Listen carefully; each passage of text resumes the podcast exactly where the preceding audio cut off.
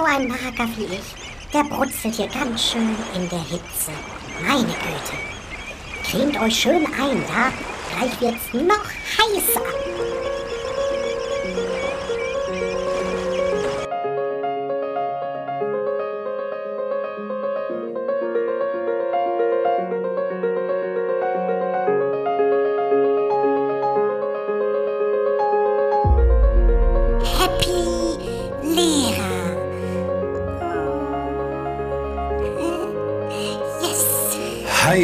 Herzlich willkommen hier bei Happy Lehrer, euer Podcast des Vertrauens, der guten Laune und der jetzt in die heiße Endphase der Saison eindringt. Auch Mr. Stevie Train ist heiß wie Frittenfett. Ei. Heute wird's, wird's richtig heiß. Wir haben nicht nur heiße Gäste, sondern auch ein brandheißes Thema für euch am Start. Wir fragen euch heute, liebe ZuhörerInnen, würdet ihr eigentlich je an einer Brennpunktschule arbeiten wollen? Unserem Gast muss ich die Frage nicht stellen. Er arbeitet an einer solchen. Wir begrüßen den Publikumsliebling Walmir. Schön, dass du wieder zu uns gefunden hast. Moin Jungs, ich freue mich auch wieder hier zu sein, danke. Übrigens, ich habe für diese Folge mal ein Experiment gestartet, mal ganz off-topic, und habe mit ChatGPT, dem neuesten Schrei, die heutige Podcast-Folge komplett schreiben lassen. Was glaubst du, wie gut das geklappt hat? Also meine Erfahrungen mit ChatGPT sind noch begrenzt, aber das Ding kann schon vieles. Also von daher würde es mich jetzt nicht wundern, wenn du hier irgendwie einen Qualitätssprung hättest in der Folge.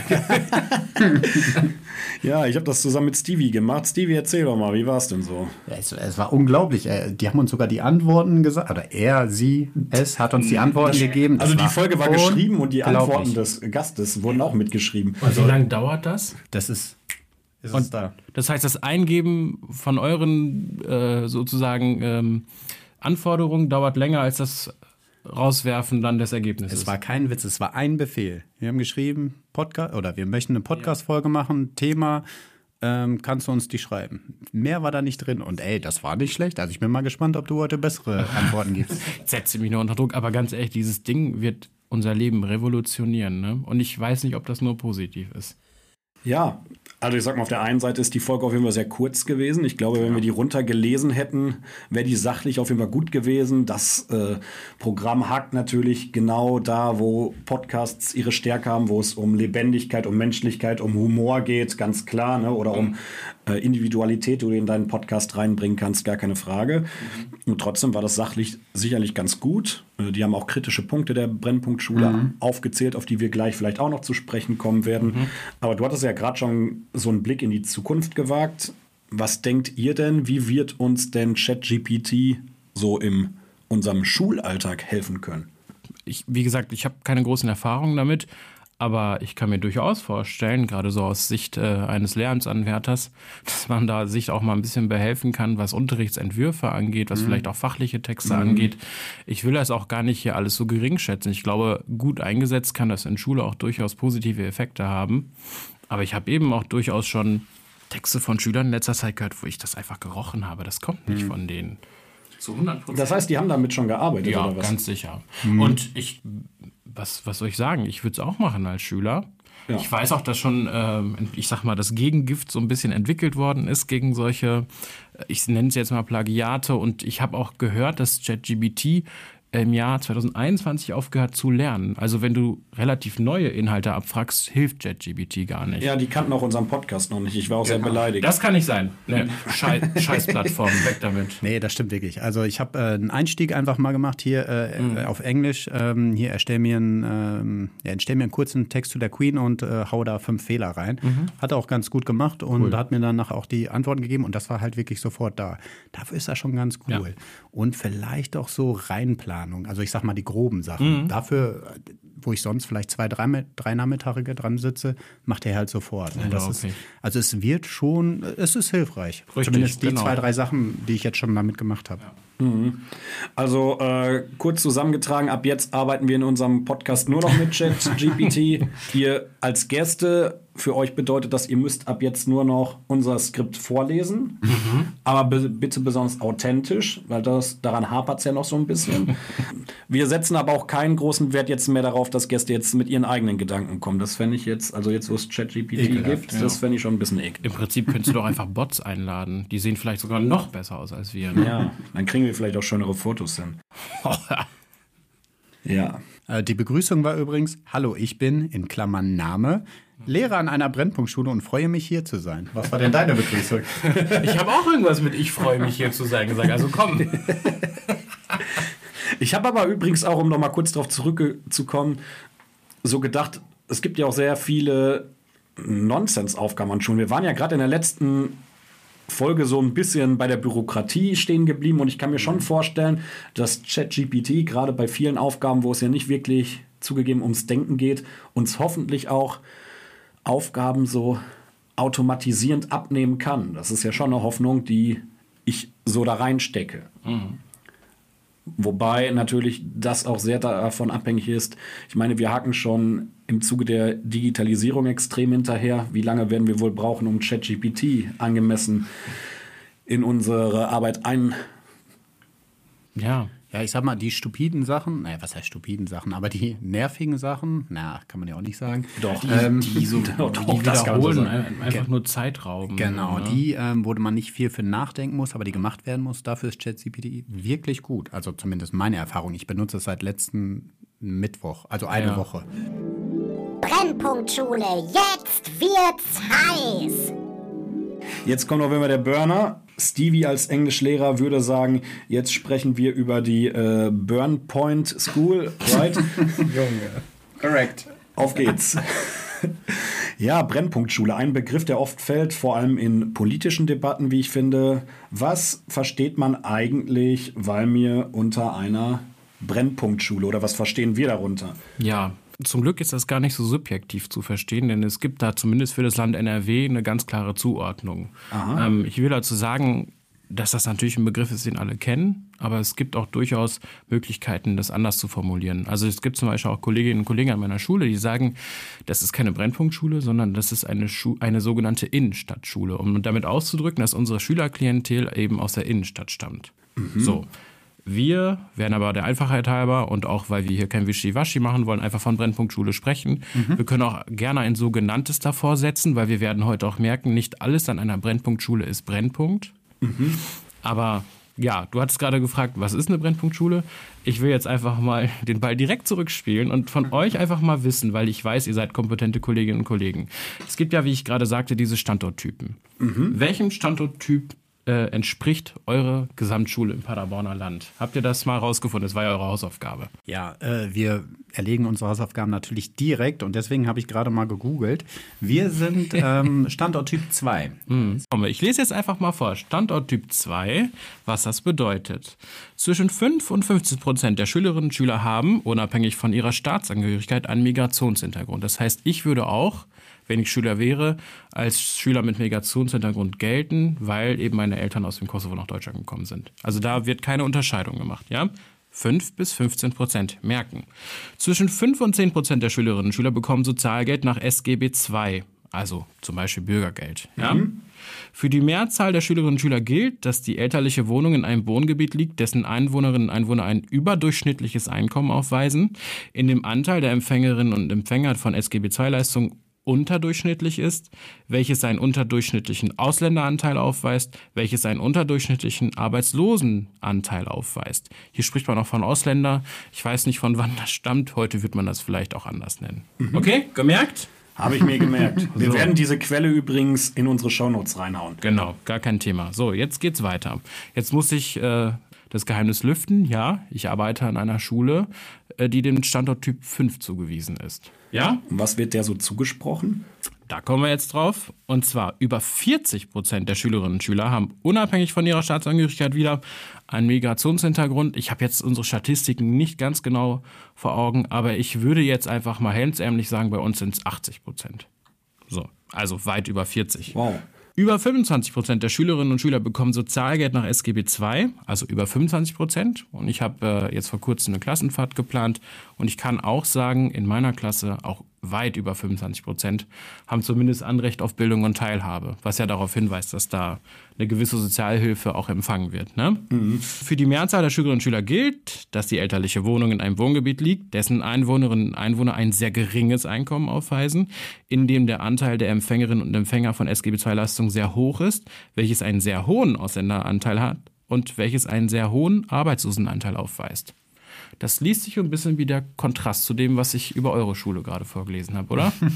Und ich kann euch sagen, wie ich das auch gerade schon äh, angesprochen habe, wir übertreffen diese Quoten. Das heißt, wir sind das, was man, ich sag mal, im Lehrbuch eine Brennpunktschule nennt. Und das, obwohl wir eine Realschule sind. Ja, ganz genau. Und ich finde, dieser Begriff Brennpunktschule, der ruft auch schon eine so eine gewisse Dramatik so an die Tagesordnung, denn an einer Schule, wo es brennt, das sind ja schon sehr starke und dramatisierende Bilder. Und wir werden gleich auch mal schauen, ja, inwiefern dies stimmt, also inwiefern der Alltag an dieser Schule auch brennt.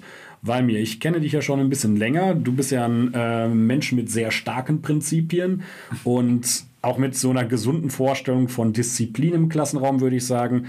Ich weiß noch, wir waren zusammen im Ref, jetzt vielleicht nicht an der gleichen Schule, aber du warst in ja, Bielefelder Raum irgendwo an einer ländlichen Realschule, ist das richtig? Ähm, leicht davor, also ähm, gehört zu Gütersloh und ist es war eine sehr gut situierte Realschule mit, ich glaube. Ach, das war im Raum Gütersloh sogar. Genau, okay. aber Richtung Bielefeld. Also es ist so, eine, so, eine, so der Dunstkreis Bielefelds auf jeden Fall.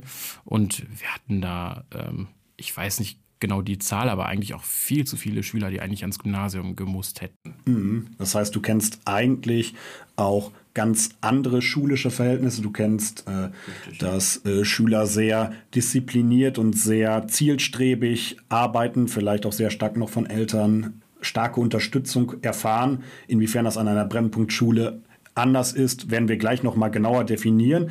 Auf jeden Fall ging es danach an die neue besagte Brennpunktschule, wo ich mal sagen würde, ja, vielleicht reiner Kulturschock, ich weiß es nicht. Erzähl mal, wie war denn so dein Start? Ja, Kulturschock trifft es ganz gut. Ähm, witzigerweise war mir das gar nicht so richtig bewusst, was da auf mich zukommen wird. Denn ich war auch als Schüler immer nur auf ländlichen, gut situierten Schulen mhm. und das hat sich im Referendariat fortgesetzt und ich war super happy, nach dem Ref direkt eine feste Stelle zu kriegen und sogar noch an einer Realschule, meine erklärtermaßen Lieblingsschulform, auf der ich eben selber auch war, von Klasse 5 bis 10 und dann auf dem Gymnasium irgendwie gar keine Probleme hatte, mhm. weil ich eben auf so einer guten Realschule selber war als Schüler. So, und ich kam dann dahin, war wie gesagt super happy und bevor die erste Stunde begann, kam da erstmal eine Kollegin auf mich zu und sagte, du, ey, du hast ja beim Vorstellungsgespräch gesagt, du findest Realschulen so gut, ne? Ich so, ja. Ja, das ist hier gar keine richtige Realschule. ich so, okay, ich weiß auch nicht, was die hat. Und ich kam an diese Schule ähm, als ähm, prädestinierter Klassenlehrer unserer neuen IK. Das war ja zur Flüchtlingswelle 2015, 2016. Ja, IK steht für? Internationale Klasse. Übrigens hasse ich es, wenn Leute IK-Klasse sagen. Ne? Da kriege ich wirklich zu viel. Das heißt nämlich internationale Klasse, Klasse. Typisch Lehrer. Ja, typisch Deutschlehrer vielleicht auch. aber äh, nein, und ähm, dass da äh, der Wind anders weht, das war mir klar. Das hat mich auch nicht schockiert, weil ich hatte da eine Gruppe mit 16 Schülern, vor, äh, vornehmlich aus dem Irak und Syrien. Und der Jüngste war zehn Jahre alt und der Älteste 17 Jahre alt. Und ich sollte den Deutsch beibringen. Mhm. Und ich wusste von vornherein, dass das nicht easy wird. So, das hat mich nicht geschockt. Was mich geschockt hat, waren dann eher so die Erfahrungen, die ich so gemacht habe, nachdem die IK dann entlassen worden ist. Die hatten nämlich anfangs immer nur vier Stunden und ich war danach auch fix und fertig, mhm. weil ich das Arbeiten mit IKs eben nicht kannte. Wer kannte die schon? Es gab kein ordentliches Material. Wir hatten noch nicht mal einen ordentlichen Raum. Das war schon heftig, aber was dann so, ich sag mal, in den normalen Klassen abging, das war für mich irgendwie total unerwartet. Ich war eben noch nicht in die UV eingebunden, das heißt, ich habe viel vertreten außerhalb meines Unterrichts in der IK. Mhm. Und ich war dann zum Vertretungsunterricht in einer siebten Klasse eingeteilt und war total happy, einfach mal auch in Anführungsstrichen Normalklassen kennenzulernen. Und im Prinzip in meiner ersten Vertretungsstunde ist mir Folgendes passiert. Ich komme da rein, war gut vorbereitet, weil die äh, Kollegin die in der Klasse Klassenlehrerin war und auch Mathe unterrichtete, mir Material mitgegeben hat. Na, habe mich vorgestellt, habe denen das Material gegeben und es lief erstmal ganz gut. Natürlich ist mir aufgefallen, dass der Anteil an, von Schülern mit Migrationshintergrund sehr groß war und dass vielleicht auch eine andere Sprache gesprochen wurde, vielleicht ein anderes Miteinander war. Aber dann gab es eine Szene, mit der ich einfach nicht gerechnet habe. Und zwar fingen zwei Jungs an, sich so leicht zu provozieren. Das kennt ihr von eurer Schule sicherlich auch. Aber es dauerte gefühlt eine halbe Minute, dann sind die aufeinander losgegangen. Mitten im Unterricht. Die haben sich einfach richtig geprügelt, so richtig mit Fäusten und Klatschen. Und, und es kam so unerwartet, dass ich gar nicht so schnell reagieren konnte. Ich bin dann natürlich dazwischen und war so, ey, was geht hier ab, was soll das? Und äh, ihr könnt euch doch nicht schlagen so. Und war so voll in meiner Welt und so, boah, jetzt, jetzt regel ich das mal. Und bin dann zu der Klassenlehrerin hin. Ich habe also rausgefunden, wo die unterrichtet hat, habe den Rest der Klasse kurz allein gelassen mit den Aufgaben und bin dann zu der Kollegin hin und klopft da so an. Die kommt raus. Ich schätze die Kollegin bis heute sehr. So, oh, was ist los? Ich so, ja, hier, die beiden, die haben sich geprügelt, einfach so, sind voll aufeinander losgegangen. Was soll ich denn jetzt machen? Ich war so voll kurz davor, die Polizei anzurufen, weil ich so dachte, das gibt's doch nicht. Wisst ihr, was sie gesagt hat? Ach, ihr beiden schon wieder. Ja, wir klären das morgen. Geht mal zurück in den Unterricht. und ich war voll enttäuscht, weil ich dachte, das gibt's doch nicht. Das kannst du doch jetzt nicht irgendwie so dabei belassen. Heute würde ich natürlich ganz anders reagieren. Also das hört sich ja danach an, als ob du gerade von einer alltäglichen Situation ausgehst, was dir zu dem Zeitpunkt noch nicht bewusst war, richtig? Also, ich muss schon sagen, das war damals vielleicht eher Alltag als heute. Das habe ich vielleicht noch einmal erlebt, dass Schüler aufeinander, aufeinander losgegangen sind. Ich glaube, auch in unserer Schülerschaft hat sich schon haben sich viele Dinge positiv entwickelt. Also Schlägereien sind im Moment zum Glück nicht das größte Problem, aber wir hatten zu dem Zeitpunkt, als ich anfing, wirklich Jahrgänge an dieser Schule oder Klassen in dieser äh, Schule. Da bin ich reingegangen und ich habe so gedacht, so, Alter, mindestens fünf von denen landen in den nächsten fünf Jahren im Knast. Und das war wirklich so. Und ich weiß auch, dass es bei manchen von diesen Schülern so passiert ist, weil da einfach so viel kriminelle Energie drin war und die so abgestumpft waren. Auch wenn man mit denen mal gesprochen hat, gesagt, ey, komm, du bist doch jung, du könntest viel mehr in der Schule leisten. Und die waren dafür gar nicht so richtig offen. Die haben das gar nicht gecheckt, weil die wahrscheinlich damals schon voll viel Dreck am Stecken hatten. Ne? Heftig. Mhm. Ja, man gewöhnt sich dran. Heute würde ich darauf anders reagieren. Aber ich gebe auch zu, das ist mir so nicht nochmal in dieser Härte passiert. Aber hast du je gedacht, gerade so an diesen ersten Tagen, ich weiß nicht, äh, was in meinem Kopf abgegangen wäre. Ich meine, das ist ja auch eine schwierige Situation, die man mit sich selbst verarbeiten muss. Auch die Hilflosigkeit in der Situation, das nagt ja auch auf dem Stresslevel sehr hart an einem. Ja keine Ahnung, was wäre so eine krasse Reaktion zu sagen, ey, ich mache jetzt was ganz anderes. Ich kann hier, wenn ich hier morgen hingehe, was erwartet mich morgen? Ja. Man dramatisiert das dann ja vielleicht auch ja. im Kopf und äh, keine Ahnung, gab es dann so Wechselgedanken oder ich muss hier weg von der Schule oder ich wechsle absolut. meinen Job oder. Absolut. Also heute kann ich die Reaktion der Kollegin absolut verstehen. Ich würde auch heute anders handeln als sie, aber ne, ich will sie da gar nicht kritisieren. Ich muss aber sagen, ich habe mich an diesem Tag ins Auto gesetzt, habe meine Frau angerufen und gesagt, ich glaube, ich bin hier falsch also diese Happiness, die ich hatte, wo ich in diesem Moment, mhm. bevor ich in diese Schule gekommen bin, gedacht habe, boah, geil, du hast eine feste Stelle, richtig geil, direkt nach dem Ref, Realschule, Halbtag, so. Ich war super happy. Dann kam mhm. erst die Kollege, ist keine Realschule. Äh, äh. äh. Dann erlebst du das und ich konnte das nicht verarbeiten. Wirklich, ich bin nach Hause gekommen und gedacht, scheiße. Ja. Scheiße, wie soll ich das aushalten? Wie soll ich das schaffen? Und da bin ich jetzt ganz ehrlich, wir machen diese Folge auch nicht, um irgendwas zu romantisieren oder so. Nein, das ist die Wahrheit. Mir ging es danach richtig scheiße. Punkt. Was hat denn geholfen? Wie überwindet man solche Schwierigkeiten? Ja, also es ging nicht von jetzt auf gleich. Das heißt, dieser Gedanke, dass es nicht die richtige Entscheidung war, hat sich länger gehalten. Mhm. Zumal ich auch ein Angebot einer anderen Schule hatte. Aber da habe ich mich aus gewissen Gründen dagegen entschieden. Und war keine Brennpunktschule und das ähm, war für dich. Äh es war auch eine Realschule in Bielefeld, aber ländlicher gelegen. So. Hm.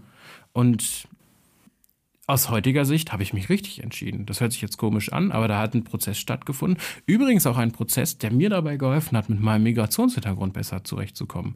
Weil du kennst ja auch noch von früher. Ich würde behaupten, ich habe früher wirklich versucht, der bessere Deutsche zu sein, weil ich es einfach allen beweisen wollte. Mhm. Und heute habe ich so meinen Frieden damit gefunden und traue mich auch mal viel mehr so zu sein, dass es vielleicht nicht typisch deutsch ist. Und ich fühle mich viel wohler in meiner Haut. Nicht nur, in der, nicht nur auf der Arbeit, sondern auch generell im Leben. Mhm. Ähm, aber das war ein langer Prozess. Der hat wirklich gedauert. Und ich habe bestimmt, also mindestens ein Dreivierteljahr gebraucht, dass ich gesagt habe, vielleicht war es doch nicht so schlecht, hier Krass. hinzukommen. Und was mir dabei geholfen hat, ist vor allen Dingen, dass ich meine eigene Klasse bekommen habe und dass ich gemerkt habe, mit dieser eigenen Klasse, in der ich damals sehr viele Stunden hatte, das ist kein Arbeiten, wie man es sich vorstellt auf einer Brennpunktschule. Mit denen hat das wirklich gut funktioniert. Aber natürlich, Vertretungsunterricht, ihr kennt das auch. Du kommst manchmal in Klassen und denkst dir, was ist das hier? So viel kriminelle Energie, so viel Verwahrlosung, so viel Verrohung. Das war damals echt krass. Ich glaube, dass wir uns da als Schule gut entwickelt haben. Aber es gab Momente, da habe ich mich gedacht, ich, wenn, wenn die fünf Jahre vorbei sind, lass, dann stelle ich sofort einen Versetzungsantrag. Ich muss hier weg. Und ich bin jetzt acht Jahre da und ich will gar nicht mehr weg. Sieben, Entschuldigung, sieben. Ich will nicht übertreiben, sieben Jahre. mhm.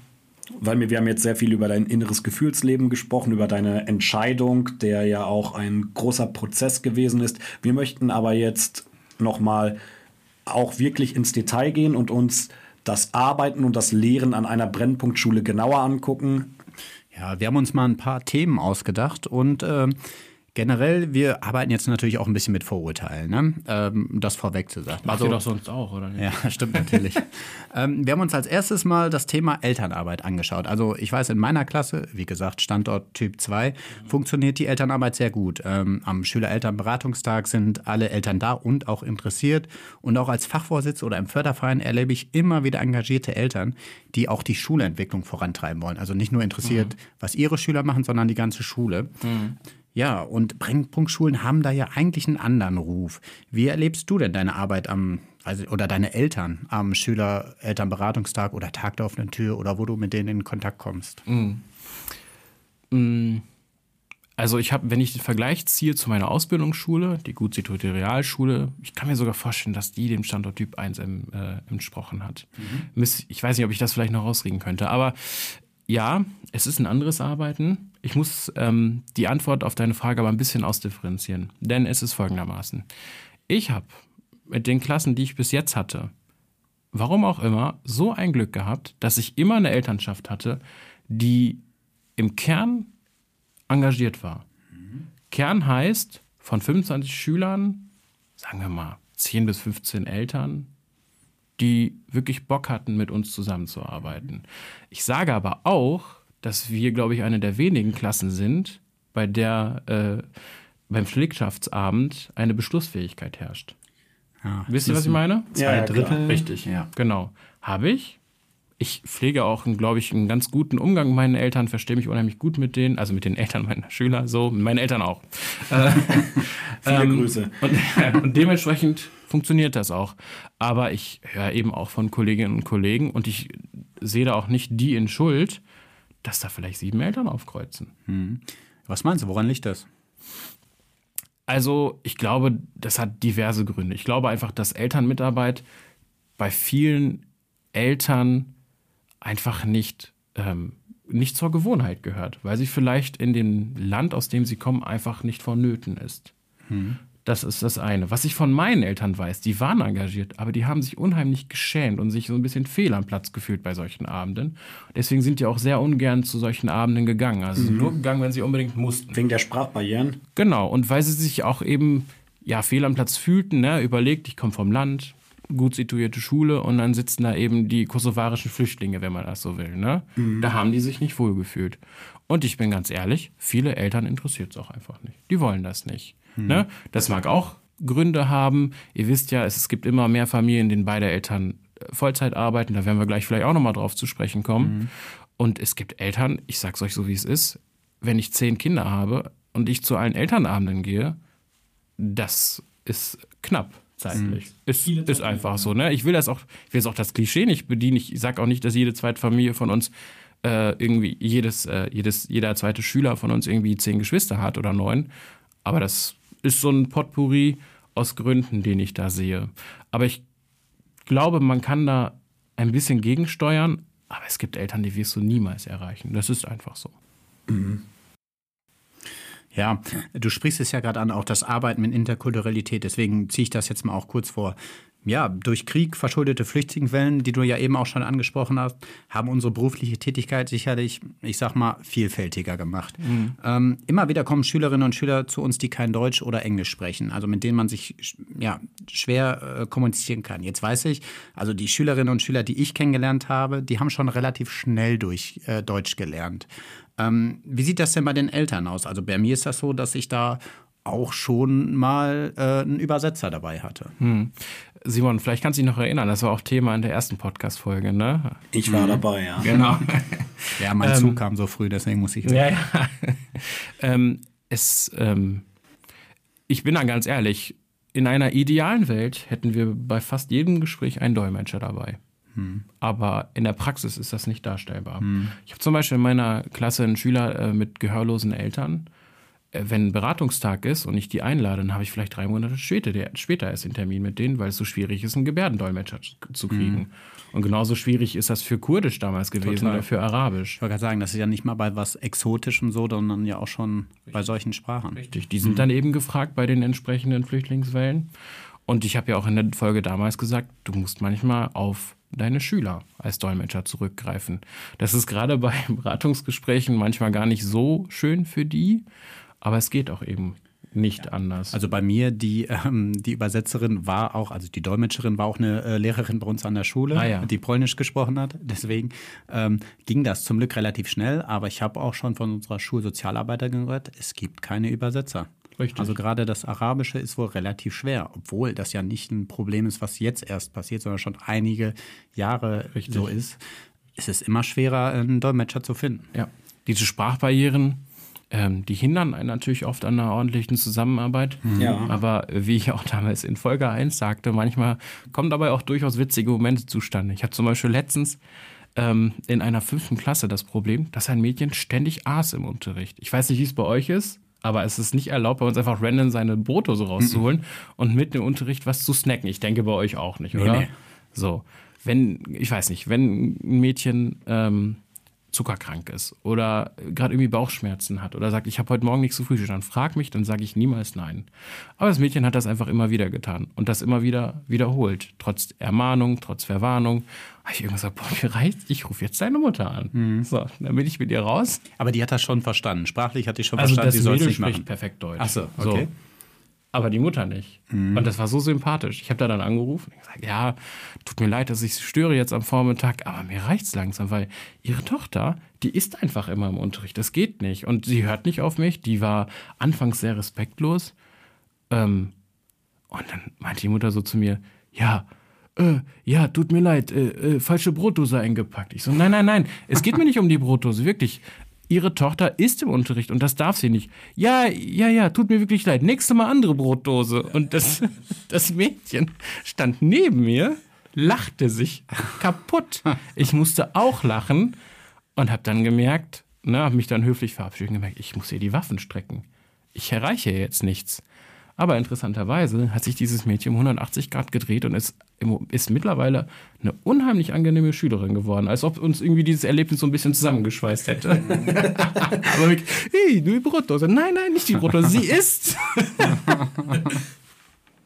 Ja, ähm, ja gerade diese Interkulturalität, die, ähm, ja, die birgt ja auch manchmal Zündstoff. Also gerade wenn man ähm, verschiedene kulturelle Hintergründe in einer Klasse hat. Mhm. Also ich weiß noch, ein Freund von mir ist Aramäer und der hat damals gesagt, er hatte zum Beispiel mit türkischstämmigen Schülern mhm. immer Probleme an der Schule. Ja. Erlebst du sowas auch bei dir? Leider nicht selten. Ich habe auch das Gefühl, dass das schlimmer wird. Also, dass mhm. der Nationalismus unter den Migranten irgendwie äh, aufflackert. Und zwar in eine sehr schlimme Art und Weise.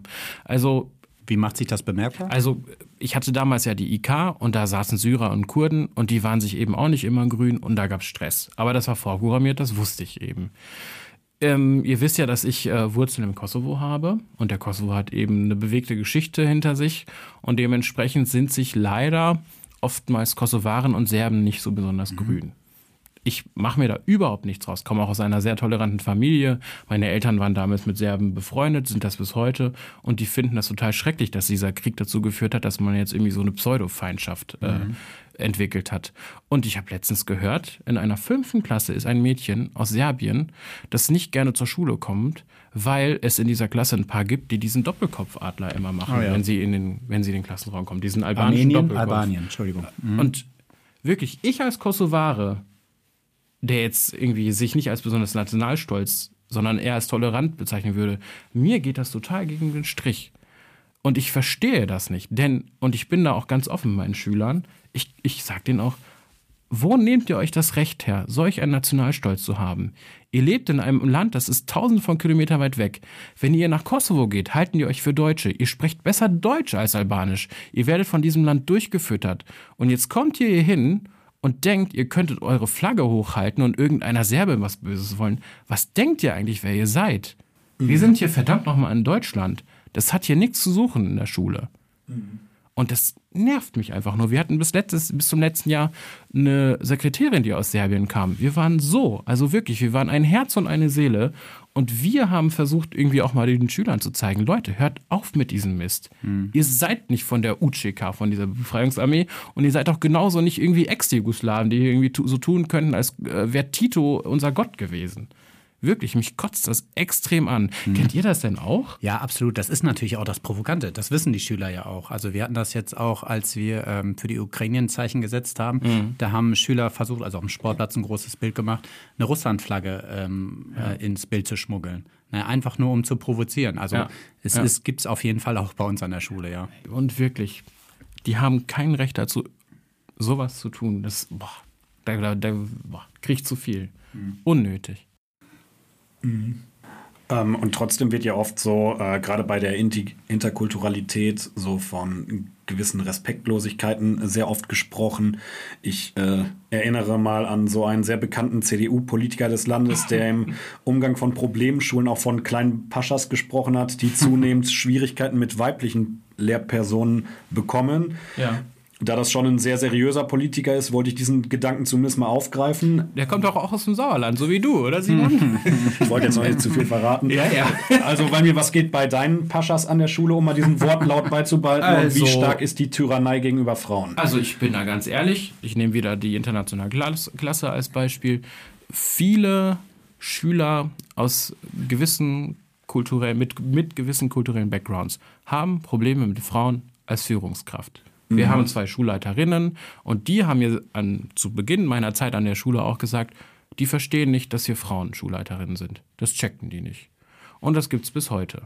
So. Und es gibt diese kleinen Paschas. Ich sage immer, ich sage nicht Pascha zu denen, sondern Prinzen. So, das ist so, da wird irgendwie nach, nachdem vier Töchter geboren worden sind, ein Junge geboren und der ist dann der Prinz in der Familie. Ne? Der gibt den Namen weiter und der wird, eine Kollegin von mir, die leider in Pension mittlerweile ist, hat immer gesagt, der wird von denen geprinzt. Das sind die, die dann den Rucksack oder den Turnister bis in die Klasse reingetragen bekommen. So, ich will denen gar nicht unterstellen, dass die den Kindern damit was Böses wollen, die Eltern. Aber sie verursachen etwas, was sie niemals wieder einfangen können. Denn wir haben mit diesen Paschas zu tun. Es gibt diese Paschas. Und ich finde es gut, dass ein bekannter Politiker dieses Problem überhaupt anspricht. Denn ich habe mal gelernt, um Probleme zu lösen, muss man sie erstmal anerkennen. Und wenn man sie einfach nur kleinredet oder leugnet, dann kommen wir in eine Situation, in der ein diese, äh, diese, dieses, diese Gemengelage auch entgleiten kann. Und ich bin da mit meinen Schülern ganz offen und spreche das auch an und sage, Jungs, so nicht. Egal ob die lange Haare hat oder kurze Haare, egal ob Ausländer oder nicht, ihr müsst die, ihr müsst die respektieren. Hört auf, so über meine Kollegen herzuziehen. Das gehört sich nicht. Ja, ich glaube, ge gesellschaftlich hat äh, dieses Statement natürlich trotzdem ein bisschen für Zündstoff gesorgt, weil es irgendwie so ein bisschen dazu geführt hat, dass eine Generalisierung stattgefunden hat, dass man so getan hat, als ob dieses Problem A einfach ein rein interkulturelles Problem sei und B auf ja, auf die Migranten generell in Deutschland zu beziehen sein. Deswegen möchte ich auf jeden Fall das nur noch mal an dieser Stelle einwenden, dass ich jetzt nicht komplett hinter diesem Statement stehe, aber ich glaube, was ich gut finde, ist, dass es auch unbequeme Wahrheiten in dieser Gesellschaft gibt, die man auch anzusprechen hat. Richtig. Und das ist ja eine Frage der Rezeption. Also wie nehme ich das auf, was er sagt? Und da prallen eben zwei Pole aufeinander. Das sind einmal die Rechtspopulisten, für die das gefundenes Fressen ist, die dann sagen können, ja, hab ich, ich habe es euch doch schon immer gesagt. Das ist das Problem, ne? Genau, und da ist eben auch diese, diese Bewegung, die einfach überhaupt nicht bereit ist, dass gesellschaftliche Probleme angesprochen werden, weil sie dann denken, dass der gesellschaftliche Frieden äh, in Gefahr ist. Ich denke, der ist eher in Gefahr, wenn wir diese Probleme nicht ansprechen. Denn dass es diese Paschas gibt, heißt nicht, dass sie alle abgeschoben werden müssen. Nein, das heißt, dass wir mit diesen Jungs und auch Mädels intensiv arbeiten müssen, mit den Eltern ins, äh, ins Gebet gehen müssen, dass wir ihnen zeigen müssen, ja, wir wissen, dass sie aus einem Land her herkommen, in dem Geschlechterrollen anders sind, aber wir sind hier nun mal in Deutschland. Und wir respektieren sie, wie sie sind, aber sie müssen auch unsere Regeln respektieren. Und wenn meine Chefin eine Frau ist, dann müssen sie sie genauso respektieren, als wenn sie ein Mann wäre. So, darum geht's. Mir geht's hier gar nicht darum, hier irgendwie populistisch zu sein, ne? Ich sehe schon, zukünftige Bundeskanzler hier. Ja. Ähm, ja, ich würde jetzt gerne nochmal äh, auf die Schule zurückkommen und vor allem auf den Unterricht. Ähm, also ich, eine Schülerin von mir, die mittlerweile mh, zwei, drei Beste bei mir in der Klasse ist, ähm, nachdem sie erst einige Monate, Monate hier war, kam sie nach dem Unterricht mal zu mir und war völlig verzweifelt. Ähm, ja, wir hatten das Themenblock Weimarer Republik und die hat das einfach nicht verstanden. Ich meine, wie auch, äh, sie hat vorher noch nie auch nur ansatzweise etwas zur deutschen Geschichte gelernt. Ja, solche Fälle gibt es nun immer häufiger. Wie kann man damit umgehen? Ich bin ja ein großer Befürworter dieser internationalen Klassen, weil sie ja auch genau dazu da sind, um diese Integration in die Regelklasse möglichst äh, smooth zu gestalten. Und natürlich gibt es trotzdem Momente, in denen diese Sprachbarriere eben aufkommt oder aufploppt und man merkt, Mist, ich komme hier nicht weiter. Ne? Wie, wie löst du das bei dir im Unterricht? Also, ähm, ich glaube, dass man da als Lehrer auch eine ganz wichtige Rolle einnimmt, denn man kann sich natürlich die Arbeit machen, wobei ChatGPT nimmt uns die ja jetzt ab und die Texte sprachlich runterbrechen. Das ist natürlich eine Möglichkeit. Aber wir wissen alle, das ist, macht eine Heidenarbeit. Ja, ich habe da wirklich einige Abende, ich habe es genauso gemacht. Glaub Ich, ich habe den, den Unterricht richtig runtergebrochen, auch äh, auf Englisch dann nochmal alles hingeschrieben, damit sie irgendwie mitkommt. Aber es war eine Höllenarbeit und Ja. ich habe nur eine Schülerin, die Ja. diese äh, Probleme hatte. Ich habe mal ähm, Gesellschaftslehre in unserer IK unterrichtet und ich äh, bin dazu übergegangen, praktisch nur noch Erdkunde mit denen zu machen. Weil es ist, glaube ich, mit das Schwierigste, Fachtexte zu lesen auf Deutsch für diese Schüler. Wenn das jetzt irgendwie ein literarischer Text ist oder ein Dialog, geht's noch.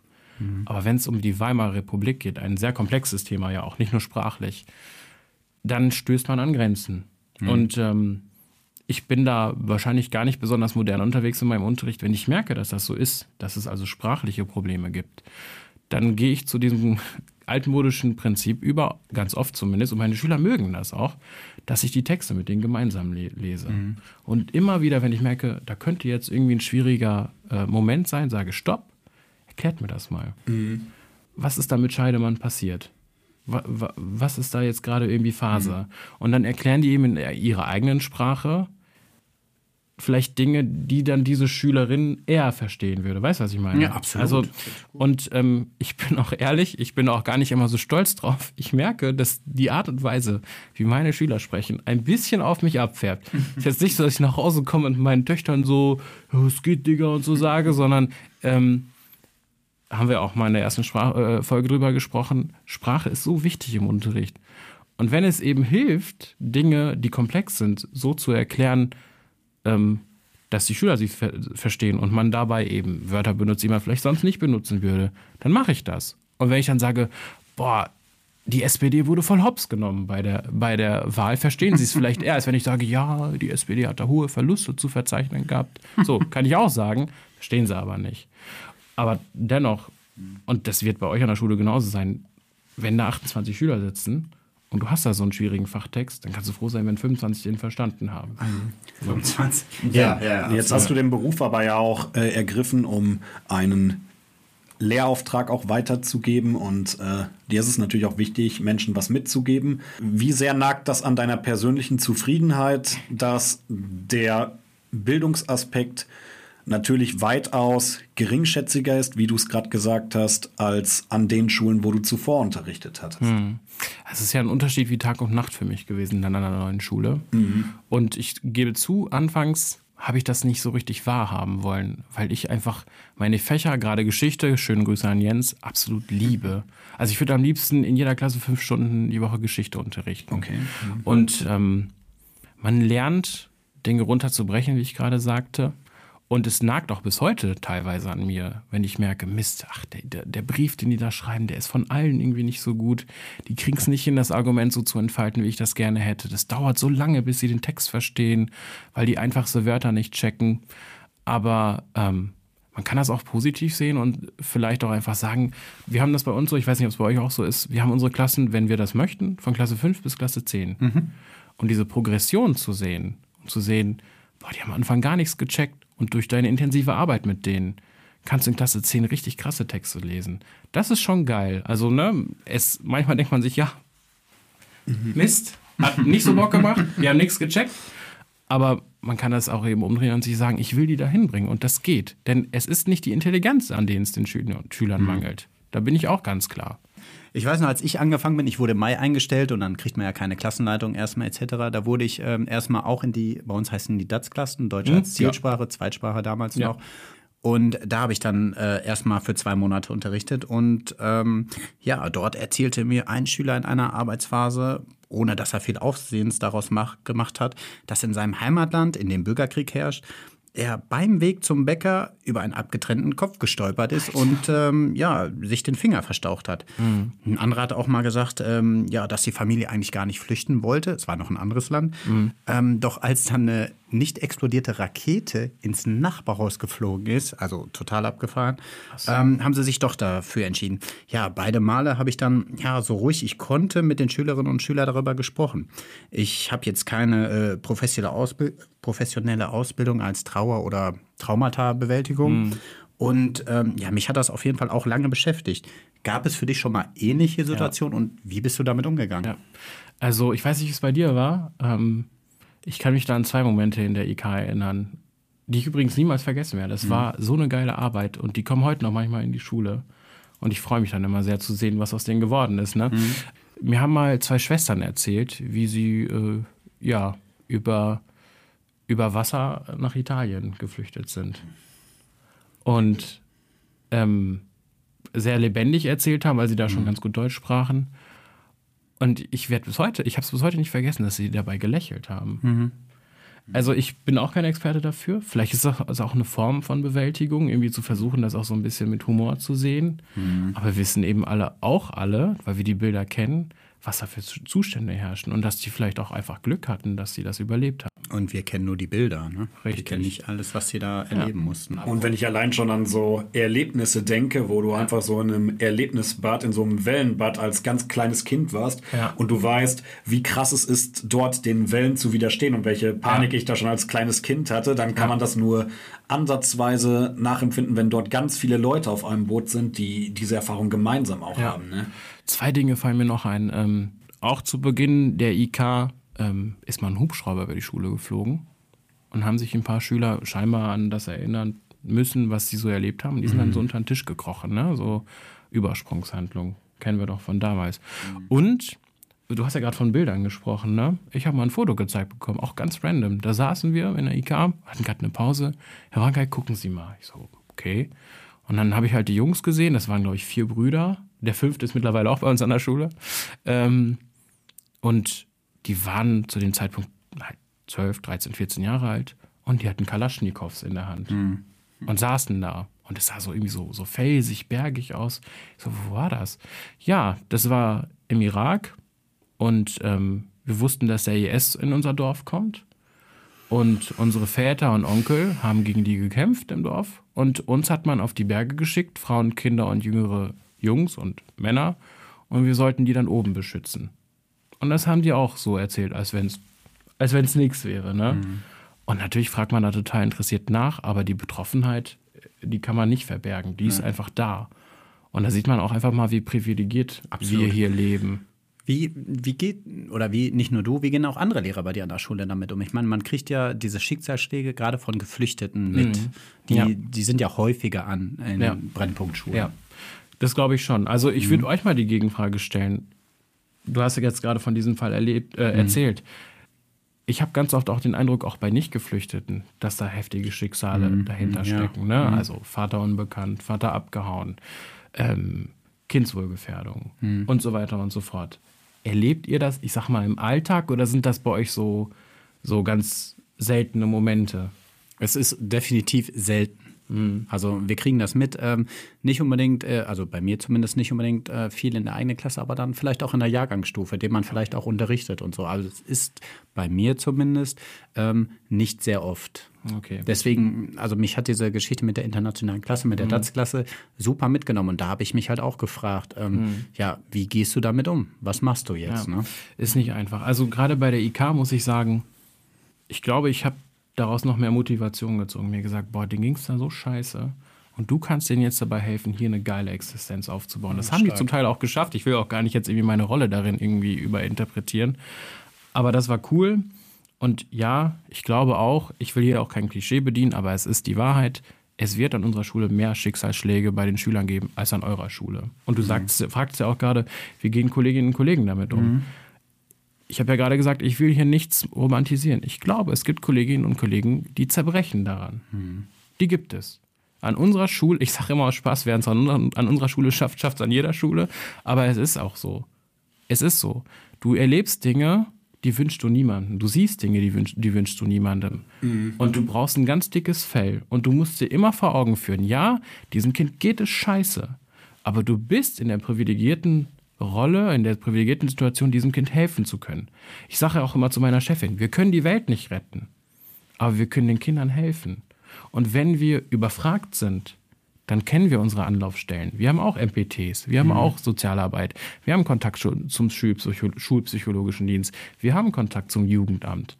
Und wenn ich überfordert bin, und das ist auch eine Lehre, die habe ich erst in den letzten Jahren gezogen, dann muss ich das sagen und dann gehe ich zu jemandem hin, der sich besser mit der Situation auskennt und der kann dann Hilfe leisten oder eben Hilfe ähm, anfragen von anderen Stellen. Und ich sage euch, ich glaube, bei mir hilft es, dass ich so einen langen Schulweg habe. Also ich sitze immer eine halbe Stunde im Auto nach der Arbeit Ja, und das hilft mir, vieles zu verarbeiten. total. Mhm. Und ähm, ich glaube, es gibt Leute, die also also, es gibt Kollegen, die verarbeiten das ganz anders als ich. Ne? Manche haben Probleme damit. Ein anderer Kollege, der erzählt das alles seiner Frau. Natürlich datenschutzkonform, nennt keine Namen, keine Klassen, bla bla, aber er sagt, boah, ich habe das und das heute erlebt. Ich mache das nicht. Und zwar aus einem Grund. Meine Frau ist ziemlich zart beseitet und ich will ihr das nicht erzählen. Weil sie dann vielleicht denkt, boah, vielleicht zerbricht er auch irgendwann daran. Ne? Und es gibt Schicksale, die sind auch für mich schwer zu ertragen. Aber in der Regel kriege ich es hin und ich kann mit Kollegen darüber sprechen. Ich kann auch mal, ich kann auch mal selber zur Schulsozialarbeiterin gehen und sagen, Alter, mir geht's damit nicht gut. Und Das, hast du sowas schon mal gemacht? ja. Und im Endeffekt hilft mir immer die Annahme zu wissen, ich kann in 95% der Fälle helfen. Und wenn es nur ist, diesem Kind Normalität zu ermöglichen. Ne? Wenn irgendjemand aus einem näheren Familienkreis gestorben ist, dann gehe ich nicht dahin und sage, ach, armes Mädchen. Nein, ich versuche, es normal zu behandeln, es zum Lachen zu bringen. Und das ist so meine Art und Weise, damit umzugehen. Aber nochmal, ich will ja ehrlich sein, es gibt auch mal einen Tag im Schuljahr, da denke ich mir auch, nee, das ist mir jetzt auch zu viel. So. Und das ist menschlich und ich finde, es gehört auch dazu, das zu sagen. Habt ihr denn solche also Momente absolut. oder Ich- ich- ich wollte gerade sagen- Standardtyp 2, nö, locker weg. Hammer war mir, aber äh, direkt äh, nach dieser Story, da weiß ich noch, ich bin auch nach Hause gefahren und ich höre immer Musik und mir ist dann kurz vor der Haustür oder Keine aufgefallen, ich habe keine Musik gehört. Ich habe stumpf im Auto gesessen und bin nach Hause gefahren. Sprichst du mit jemandem über solche Momente? Ähm, ja, äh, mit meiner Frau. Ja. Ähm, auf jeden Fall. Ähm, hab dann auch mit Kollegen darüber gesprochen. Ich war ja ganz frisch an der Schule. Ja, hab dann ja. aber auch mit äh, Kollegen darüber gesprochen. Es hat definitiv geholfen. Ich habe jetzt nicht das ganze Netzwerk benutzt, äh, wie du das machst, aber es ist auf jeden Fall ein guter Hinweis. Also, liebe Hörerinnen und Hörer, ähm, wenn ihr euch noch nicht in Walmir verliebt habt, also das ist, ist, der gibt gute Tipps. Ist so. Ach ja, naja. Darum feiere ich die Brennpunktschule. Weil mir jetzt hast du von Anfang an eigentlich gar keinen Hehl daraus gemacht, dass du eigentlich gar keine Schwierigkeiten hast, an dieser Schule zu arbeiten. Was sind denn eigentlich so, wir haben jetzt gerade sehr viel über Bausteine und Schwierigkeiten gesprochen. Ich muss zugegeben sagen, dass ich viele an unserem Schulsystem ehrlich gesagt parallel ähnlich sehe. Vielleicht nicht so dramatisiert, aber eigentlich Ja. konnte ich sehr viele Sachen sehr gut nachvollziehen. Was sind denn so die Vorteile des Unterrichtens deiner Einschätzung nach, an solch einer Schule zu arbeiten? Also erstmal ist es ganz wichtig, dass du das sagst. Denn wir wollen hier ein realistisches Bild zeichnen. Und dieses Klischee, dass bei euch Friede, Freude, Eierkuchen ist und bei uns gefühlt der dritte Weltkrieg, das stimmt ja eben nicht. Nein, das stimmt sowieso Ne? nicht. Eine weiße Frau hat mal gesagt, Schule ist überall scheiße. Ich glaube, das stimmt. Also in manchen Dingen ist das auch eine zumindest so. Alliteration, ne? Stimmt. Also, warum ist das cool, an einer Brennpunktschule zu arbeiten? Ich finde, das hat vor allen Dingen zwei Gründe. Und zwar erstens, ihr kennt mich ja ein bisschen, ich trage mein Herz auf der Zunge und damit kommt man bei uns ganz gut zurecht. Also, ich erlebe so viele lustige Momente an meiner Schule. Es ist wirklich einfach nur geil. Also, es gibt, ich gehe aus Stunden raus und denke mir, das war jetzt irgendwie gerade eine Sketchshow, oder? Wirklich. Gerade in meiner Klasse, weil wir uns so gut kennen und ne? Was hast du da ein Beispiel für? Ja, ich habe sogar gestern mit einer Schülerin darüber gesprochen, die gesagt, ich werde das morgen im Podcast sagen. Hey, ich rede doch gar nicht so, was labern Sie? Und zwar, es ist einfach typisch Brennpunktschule. Ich weiß nicht, wie es bei euch ist, aber ein relativ großer Teil der Schüler kommt einfach regelmäßig zu spät. Habt ihr große Probleme mit zu spät kommen? Jetzt mal Real Talk, also ganz ehrlich.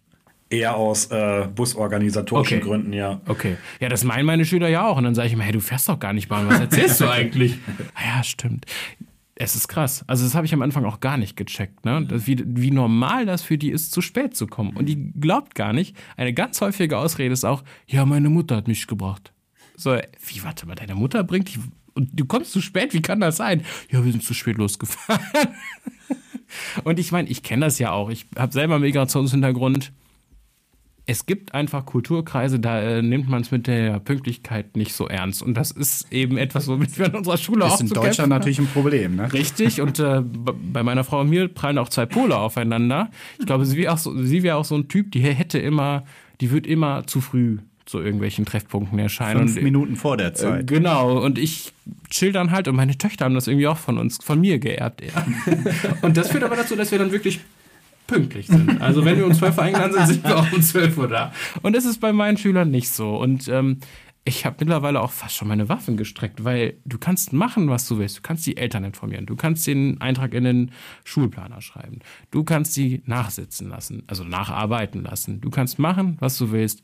Die sagen dir ins Gesicht, ich komme morgen wieder zu spät. ne? Und es gibt so ein paar, die versuchen dann so den, den Schein zu wahren, dann kommen die so rein und sagen, ja, tut mir leid, der Frankel, ich habe eine schlechte Phase und so. Ich sage, Alter, die Phase geht aber schon lang, ne? und eine Schülerin, die ist so dreist, die kommt gar nicht immer zu spät. Die kommt auch wenn so ein, zwei Minuten zu spät. Aber die kommt zu spät, nicht weil der Bus zu spät kam oder die Bahn oder weil sie zu spät aufgestanden ist, sondern weil es ihr scheißegal ist, dass es geklingelt hat. Das heißt, voll oft sehe ich die dann noch irgendwie unten auf dem Schulhof chillen und denke mir so, hä, warum gehst du nicht hoch? So, und ihr kennt das, ich weiß nicht, wie es bei euch ist, ich bin auch nicht je, jedes Mal direkt zum Stellen im Klassenraum. Auch vielleicht, um so ein paar zu spät kommen, gar nicht mitzubekommen. Ich mir denke, Alter, wenn die eine Minute zu spät kommen, okay.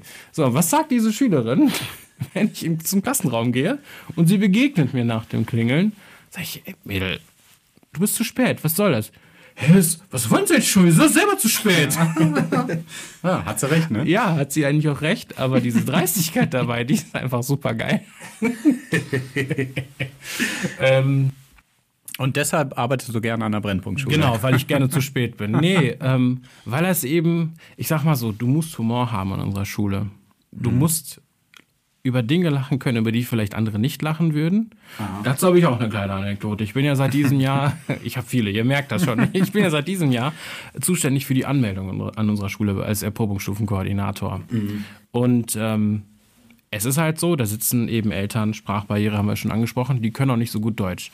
Ich hatte vor ein paar Wochen dann einen Vater sitzen, der war erst seit drei Jahren in Deutschland und sprach ziemlich gut Deutsch dafür. Die, der ähm, war, glaube ich, Kurde, aber äh, hat in Schweden lange gelebt, dann sind die nach Deutschland ausgewandert und dann saß er da halt über, den Formular, über unserem Anmeldeformular und ich glaube, selbst wenn man gut Deutsch kann, sind diese Formulare manchmal ein bisschen schwierig.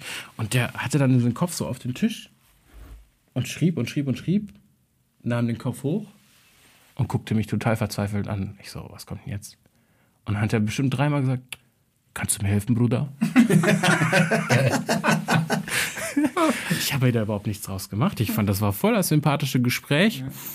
Und hat das dann nachher ein paar Kollegen erzählt. Meine Chefin hat sich Schrott gelacht, weil ne, die ist Schulleiterin an so einer Schule, die muss damit zurechtkommen. Und es gab aber auch Kollegen, die sagen, hä, der kann ich doch nicht Bruder nennen, du bist nicht sein Bruder. Ich war dann wieder, Alter, nenn den Stock aus dem Arsch.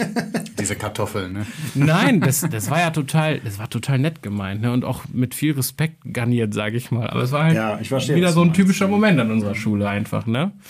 Und überhaupt, ich habe auch gemerkt, so die Elterngespräche sind eigentlich so die, so die geilsten Momente. Äh, Ich hatte mal aus, in meiner alten Klasse, die seit zwei Jahren jetzt nicht mehr da ist, ähm, einen Vater, der hat mich über alles respektiert. Das war mir manchmal schon peinlich, ne? Und der hatte ein Restaurant. Und der hat sich zum Ziel gemacht, mich bei jedem Elterngespräch in dieses Restaurant einzuladen. Und der war nicht nur so geil, hat mich dazu immer eingeladen. Ich bin leider nie hingegangen, ihr wisst warum, das ist, sollte man nicht tun. Ähm, aber er hat mich eben immer so sehr respektvoll behandelt. Und der saß dann immer da und ich weiß nicht, ob ihr das kennt. Der war halt ein bisschen älter und der wollte mir halt Respekt zollen beim Sprechen. Und er hat also oft, wenn er mit mir gesprochen hat bei diesen Beratungsgesprächen, seine Hand ans Herz gehalten. Kennt ihr diese Geste? Mhm. Ne? Die kommt so aus dem Orient und so, ne? Dann immer gesagt, ja, wenn ich gesagt ja, ihr Sohn, der ist total zuverlässig, macht voll gut seine Hausaufgaben, meldet sich, alles Paletti, hat immer gesagt, oh, Dankeschön, Dankeschön, Herr Brankay. Und dann hat er etwas gesagt, was ich nicht verstanden habe. Denn er hat irgendwas auf Türkisch gesagt, was so, so ich glaube, so, so Respektsfloskeln waren. Das war immer so, ja, ja, Ihr Sohn ist super. Oh, Dankeschön, Dankeschön. Und ich habe dann mal irgendwann so ganz fragend den Sohn angeguckt und er wusste, glaube ich, selber nicht, was er da an sich gibt. Hast, hast, du mal rausgefunden, was das Nein, ich habe das nicht rausgefunden, aber er hat das wirklich durchgezogen, von der sechsten bis zur zehnten Klasse. Oh, danke, Herr Branka. Ja, aber das ist eben auch wieder eine Form von Dankbarkeit, mhm. die man so vielleicht an der Schule Standort Typ 2 nicht erleben wird. Und das ist etwas, was einem ganz viel Kraft gibt in diesen Momenten, die wir eben, über die wir eben doziert haben, mhm. ne, wo du mhm. denkst, Alter, wie soll ich das, wie kann man das verstoffwechseln? Weil mir, du hast gerade mehrere Vorteile des Unterrichtens genannt und äh, auch sehr plausible und sympathische Gründe genannt, weshalb dir es sehr gefällt, an solch einer Schule einer sogenannten, soll ich ja sagen, Brennpunktschule zu arbeiten. Mhm. Äh, und trotzdem habe ich zum Abschluss äh, gleich mehrere Unstimmigkeiten, die ich gerne mal ansprechen wollte. Findest du wirklich, dass die politische Aufmerksamkeit auf dieses Thema gerichtet ist? Ich habe das Gefühl, Nein. es wird überhaupt nicht angesprochen. Nimm doch mal die Paschas. Haben wir vorher mal darüber geredet, dass es dieses Problem gibt? Nein. Und ich glaube auch, dass Politik das nicht möchte. Warum verstehe ich nicht so richtig? Denn gab ja jetzt wieder eine neue Studie, es ist einfach so krass, wie abhängig Bildungserfolg ist von der Bildungsnähe oder Ferne des Elternhauses, mhm. mhm. von, der, von der ökonomischen Stellung des Elternhauses. Und ich glaube, das hat seine Gründe. An vielen Gründen können wir nichts ändern. Aber wir können mehr leisten. Wir könnten mehr schaffen. Aber ich weiß nicht, ob der politische Wille fehlt. Ich glaube nicht, dass es am Geld mangelt. Ich glaube, es ist eine Frage des Personals und auch vielleicht, wie, ich, wie wir auch heute schon gesagt haben, der fehlenden Bereitschaft einfach anzuerkennen, dass gewisse Dinge schwierig sind und man auf diese Schwierigkeiten eingehen muss. Mhm. Und dann wirklich, da geht es mir auch nicht darum, dass wir mehr Geld kriegen müssen. Es, es kann nicht sein, dass wir meckern und einfach nur mit Geld zugeschüttet werden. Darum geht es nicht. Ich habe auch schon zu Kollegen gesagt, ich könnte gerne auf ein paar Hunis verzichten, wenn unsere, unsere Arbeitsbedingungen andere wären. Wir haben ja über das Thema Bürokratie viel gelernt in ja. der letzten Folge, aber es dreht, es geht ja immer weiter. Mhm. Es geht ja. einfach immer weiter. Ich habe das Gefühl, äh, das, es gibt Leute, ne, ich sage jetzt mal nicht welche, die stellen sich, es ist so, als wenn wir Fahrrad fahren würden, als wenn die die ganze Zeit versuchen würden, irgendwie Stöcker in unsere Speichen zu stecken, sodass wir ständig stolpern, ja. anstatt einfach mal irgendwie in eine Richtung zu gehen, die uns wirklich weiterbringt. Und da geht es nicht um Geld, da geht es nicht um Digitalisierung. Das ist es nicht, das ist nicht das Problem.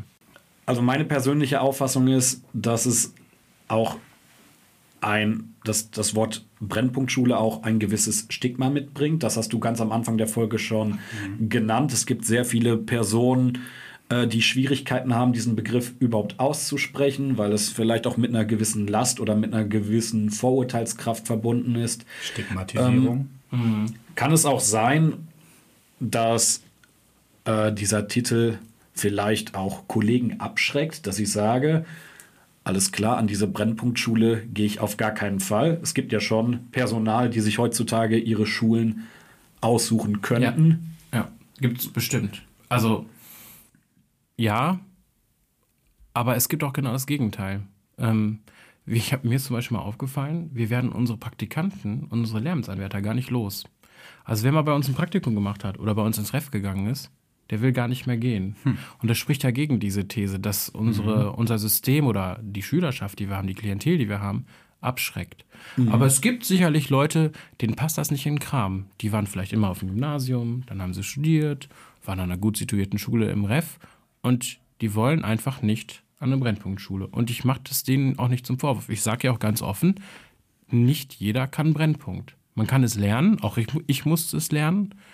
Aber es gibt auch Kolleginnen und Kollegen, die sind falsch an unserer Schule. Und das ist auch nichts Schlimmes. Das würde ich denen nicht zum Vorwurf machen. Und wie sieht das von Schülerseite aus? Ich frage mich auch immer, Ja. wie ordnen das eigentlich die Schüler so für sich ein? Sagen die sich, yo, ich bin hier auf so einer richtigen Assi-Schule? Wie ordnen die so ihre eigene Lage ein? Oder sagen die, wenn ich woanders wäre, wäre alles besser? Ich frage mich, haben die diesen realistischen Ja. Blick auf ihre Situation, wo sie gerade sind? Ja, Oder ja. empfinden die das als eine ganz normale Schule? Ich habe gar keine Ahnung. Ja, also ich, ich glaube, da, das trennt sich so 50-50. Ich habe diesen Spruch, oh, ich bin auf einer Assi-Schule Schu- Schule schon mal, äh, auch schon mal gehört. Ähm, und oftmals folgt dann aber auch, aber die Lehrer sind cool. So nach dem Motto, aber hier sind Leute, die können damit umgehen. Ne? Und damit meine ich jetzt auch nicht mich so. Aber ich glaube, viele checken das nicht. Und das ist auch ein Punkt, den ich hier ganz dringend ansprechen wollte. Es geht hier nicht um meine Schule, um meine Schule im Speziellen, sondern um das Prinzip, wie kann ich mit dieser Innenstadtklientel gut zurechtkommen, ja? Das heißt, meine Schüler kennen nichts anderes als das, was sie jeden Tag sehen. Das heißt, die gehen in die Bahn und sehen die Klientel. Die gehen zu Burger King und sehen da die Klientel. Und das, da wird es vielleicht Kollegen geben, die sagen, "Nö, das stimmt nicht. Ich gehe so weit und sage, fast alle Schulen in Bielefeld, die sich nicht Gymnasium schimpfen, sind Brennpunktschulen. Ne? Das passt vielleicht nicht. Äh, das würden die mit ihrem Ego vielleicht nicht vereinbaren können. Wir haben dann zum Beispiel eine Realschule in Bielefeld, die findet sich total geil. Ob da alles so geil ist, weiß ich nicht. Aber wenn ich da mal hergehe oder herfahre und die haben große Pause, sehe ich keine andere Schüler Schülerklientel als bei uns. So. Und das ist auch gut so. Die sollen darüber gar nicht großartig nachdenken. Denn im Endeffekt arbeiten wir mit dem, was wir geliefert bekommen. Und wenn ich in der Zeitung lese, mehr als 60 Prozent aller Grundschüler, die letztes Jahr eingeschult worden sind in Bielefeld, haben einen Migrationshintergrund, dann ist doch klar, mit was für einem Klientel ich zu arbeiten habe. Ja. So, das muss nichts Schlechtes bedeuten. Ich glaube, ich hoffe, dass ich das heute auch hier skizzieren konnte, dass das gar nicht was Schlechtes sein muss. Aber man muss sich dieser Sache, dieser Tatsache eben bewusst sein in seiner Arbeit und auch in der Wahl seiner Arbeitsstätte. Ist halt so. Ja, liebe Zuhörer, ich habe soeben erfahren, dass Simon zu voll war, ein Schlusswort zu formulieren. Und ich dachte mir, ihr habt heute noch nicht genug von mir gehört. Und deswegen äh, stelle ich jetzt einfach mal eine Frage, die, glaube ich, den Reigen ganz gut schließt von Beginn der Folge. Zwar wüsste ich jetzt gerne von euch beiden Jungs, zwar wirklich ehrliche Meinung. Ja. Ähm, Habe ich euch Appetit gemacht, auf, einem, auf einer sogenannten Brennpunktschule zu arbeiten? Oder sagt ihr euch, hört sich total nett an, aber für mich ist das nichts? Was sagt ihr, Simon? Also das schließt ja auch sehr gut an unsere Ausgangsfrage an. Mhm. Würdet ihr je an einer Brennpunktschule arbeiten wollen? Ich glaube, dass ich ein Mensch bin, der grundsätzlich eh schon immer einen sehr pädagogischen und menschlichen Gedanken in sich getragen hat. Ähm, und deswegen würde ich das auf keinen Fall ausschließen wollen. Ich bin kein Typ, der sich solchen Herausforderungen widersetzt. Ich glaube, dass eine Schule auch nicht unbedingt schlecht ist aufgrund eines großen Ausländeranteils, sondern aufgrund dessen, dass sie schlecht organisiert ist, dass sie vielleicht zu groß ist, dass es sehr unübersichtlich ist. Ähm, es gibt, äh, wir hatten ja in den letzten Folgen einige Faktoren besprochen, die eher ein äh, Schulsystem lahmlegen, die uns Stöcker in die Speiche stecken, wie du es gerade genannt hattest. Insofern ist das für mich nicht der entscheidende Faktor. Deswegen würde ich das durchaus mit Ja beantworten. Ich wäre äh, durchaus auch gewillt, an so einer Schule zu arbeiten, definitiv. Stevie?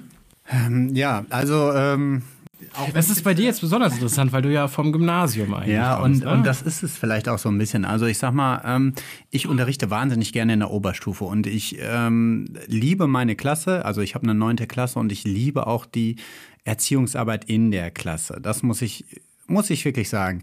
Ähm, aber ich möchte nicht in jedem Unterricht erziehen müssen, nicht in jeder Stunde. Und das kriege ich ja, kriege ich natürlich hin, weil ich ein guter Lehrer bin. Aber ähm, ich, ich unterrichte halt auch gerne wirklich äh, Unterrichtsstoff und Mhm. auch mal gerne ja, 50, 60 Minuten am Stück, wo es dann wirklich nur um Unterricht geht Ja. und nicht nur Pädagogik. Ähm, ja, ich könnte oder ich würde auch an einer Brennpunktschule ja, unterrichten, aber Würdest du nicht. ich möchte nicht. Sagen wir es so. Also nee, wenn Okay. ich die Wahl hätte, würde ich lieber ähm, eher in das... Ich verstehe aber deinen Punkt. Deinen Punkt kann ich gut nachvollziehen. Pädagogik. Nein, Und ich glaube auch, dass äh, das uns gar nicht trennt. Also ich glaube auch nicht, dass, weil mir der Lehrer ist an dem Tisch, der sagt, äh, mir ist der Unterrichtsstoff äh, komplett Nein, egal. oh, das das hast du auch nicht nicht gesagt. Nein, das habe ich auch so nicht verstanden. Nein, nein, das hast du wieder hinein in Ja, ja, das äh, Ja, wieder ja, das kann ja sein, dass Hörer das. Ja, Aber das hört sich ja, ich sage jetzt mal so, wie ich das verstanden habe, nach, nicht nach einem Nein an bei beiden. Dementsprechend habt ihr gerade den Versetzungsantrag unterschrieben. Meine Chefin hat den schon fertig. Und ich freue mich auf meine neuen Kollegen im kommenden ja. Schuljahr. Das Einzige, was mich so ein bisschen dran hindert, ist, dass du dann mein Vorgesetzter wärst. Aber Das sonst, stimmt gar nicht, wäre ich gar nicht. Wir wären gleichberechtigt, Simon. ah, okay. Du siehst hier im Podcast klappt das nur, weil ich der Mann bin, der die Fragen Ja, hast auch gemerkt, Stevie, der hat dich heute mal auf die Seite des Gastes gezogen. Ne? der Komisch, will hier, ne? glaube ich, eine Hierarchie herstellen. Das kenne ich gar nicht von Ich dachte, ihm. das hätten wir weg. Boy, Stevie ist aber auch immer. Äh, Stevie kommt aber auch einem immer sehr gefährlich nah, wenn er hier direkt neben mir sitzt. Und dann habe ich noch Angst wegen der Kabel, die hier rausfliegen. Also. Pädagoge. Und ich glaube, der ist auch einfach im Moment sehr emotional, weil ständig die Züge ausfallen. Ja. Ne? Durch die ständigen Streiks. Übel, oder? Der Nächsten kommt gar nicht mehr zu wieder, seinen. Zielen. Ja. Er ist dann auf jeden Fall sehr viel kratzbürstiger als sonst. Und was noch hinzukommt, ist, dass seine Haare, wenn die sehr nah an mir dran sind, auch noch kratzen. Also er ist Super durchaus weich. Kratzbürstig, kratzbürstiger Typ. In allen Fassaden. Oh Mann. Gut, dass wir das geklärt haben. In dieser Hinsicht äh, improvisiere ich jetzt mal mein Schlusswort. Ich hoffe, dass für euch in eurer Arbeit weiterhin der Motor brennt für eine tolle Arbeit an eurer Schule und an welcher Schule, das dürft ihr gerne weiterhin bestimmen. Ich hoffe, wir haben ein bisschen Aufklärungsarbeit geleistet oder ein bisschen auch ein realistischeres und ein nicht so stark stereotypisiertes Bild einer Brennpunktschule gezeigt. Und diesen Begriff möchte ich noch mal in Klammern stellen. So war es der Wunsch von unserem Gast. Und ich würde sagen, wir sehen uns beim nächsten Mal. Danke, bis bald, euer Simon.